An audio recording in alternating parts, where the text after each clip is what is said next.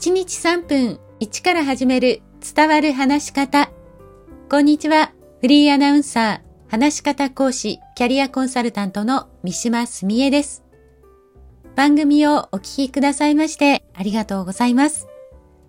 シリーズの第3弾は人間関係に役立つインタビューのスキルと題して私の経験談を含めてお話ししています。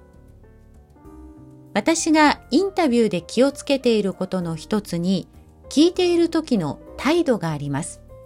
今回はその聞き方の態度についてご紹介していきます。実は私、小さい頃から人の話を聞くことってとっても苦手だったんです。大学生の頃には、人の話は最後まで聞きなさい、失礼よ、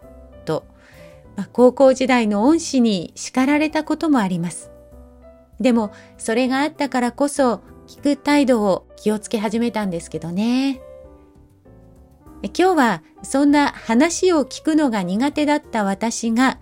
インタビューの時に気をつけている聞く態度の中から5つご紹介します。その1、細かな動きをしない。その2、うなずきや相づちは必要最小限で、相づちは繰り返して言わない。その3、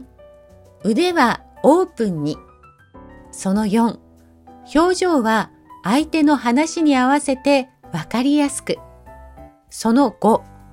腕時計を見ない。まあ、この他にも目線の高さや位置、顔の向き、手の位置など様々なことがありますけれども、まあ、こういう小さなことを気をつけることで、相手はとっても話しやすくなるんです。インタビューの時というのは、基本的にはその場で初めて会う方にお話を聞きます。相手の方がインタビュアーに心を許して安心して話せる雰囲気を作るというのはとても大切なことなんです。でもこれ、仕事やプライベートでも同じです。最近は仕事でも、まあ、心理的安全性ということを言われますが、お互いに安心して話せる人間関係があってこそ、仕事やプライベートって充実していくんです。話しやすい人、話しにくい人というのは、まあ、単なるそういう雰囲気を持っている人というわけではなく、実は今ご紹介したような聞く態度で相手に伝わっています。次回はこの5つのことをもう少し深掘りしながらどのように改善していけばいいかを一緒に考えていきましょう。